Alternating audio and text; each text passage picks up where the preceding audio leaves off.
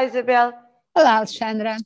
Hoje o número 2 é muito negro. É muito negro, mas falamos de um número que, que, é preciso não esquecer e nunca nem perder de vista a cada ano uh, que infelizmente é feita esta uh, contabilização.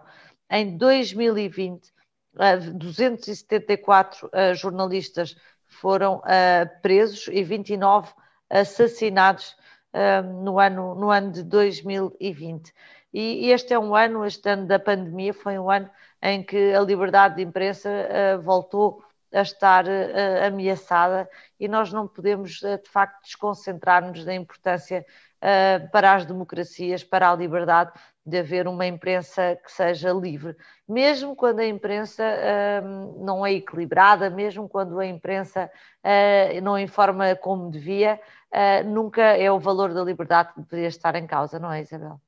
É, Alexandra, e eu acho que, hum, que estes eh, são realmente heróis e mártires, porque de facto morrem pela liberdade e, e por isso merecem-nos uma homenagem muito especial. São pessoas que muitas vezes eh, estes governos perseguem durante muito tempo, uh, recebem ameaças de morte, chegam a estar presos uma e duas vezes e continuam e continuam a defender aquilo em que acreditam, nomeadamente a denúncia da corrupção, a denúncia de, de, de, de assassinatos e de mortes nas prisões, tantas causas tão diversas, eu acho que este número lembra-nos que um, não podemos mesmo cruzar os braços, mesmo que tenhamos a sorte de ter nascido num espaço onde estes eh, valores hum, não, não são ameaçados, onde apesar de tudo uh, os jornalistas, embora processados, uh, constituídos arguídos, etc., acabam por ter a possibilidade de, um, de se defender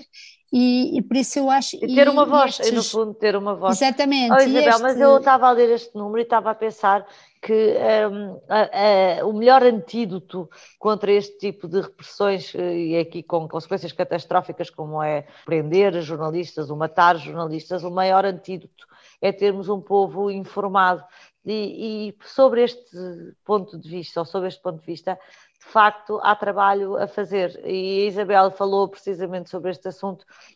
citando um estudo, os leitores do século XXI, uh, como é que nós desenvolvemos as competências de leitura num mundo digital. Isto parece um assunto paralelo, mas não é nada, não é, Isabel? Não é porque este é um estudo feito a partir do PISA 2018, com alunos de, em média de 15 anos, e portanto corresponde aos países da OCDE, e a notícia é que só metade dos alunos, dos alunos portugueses de 15 anos, é que, média de 15 anos, sabem distinguir factos de opinião isto num tempo de redes digitais é o princípio do fim, embora tenhamos que dizer que a média da OCDE é de 47%, ou seja, os nossos miúdos estão um bocadinho acima desta média, mas hum, de qualquer maneira é preciso aqui um trabalho e um trabalho grande não é só dos professores, é um trabalho de casa, é um trabalho de quando vamos ouvir a rádio no carro, quando vemos os nossos filhos partilharem notícias ou comentarem, e é, sobretudo, eh, uma questão de exemplo.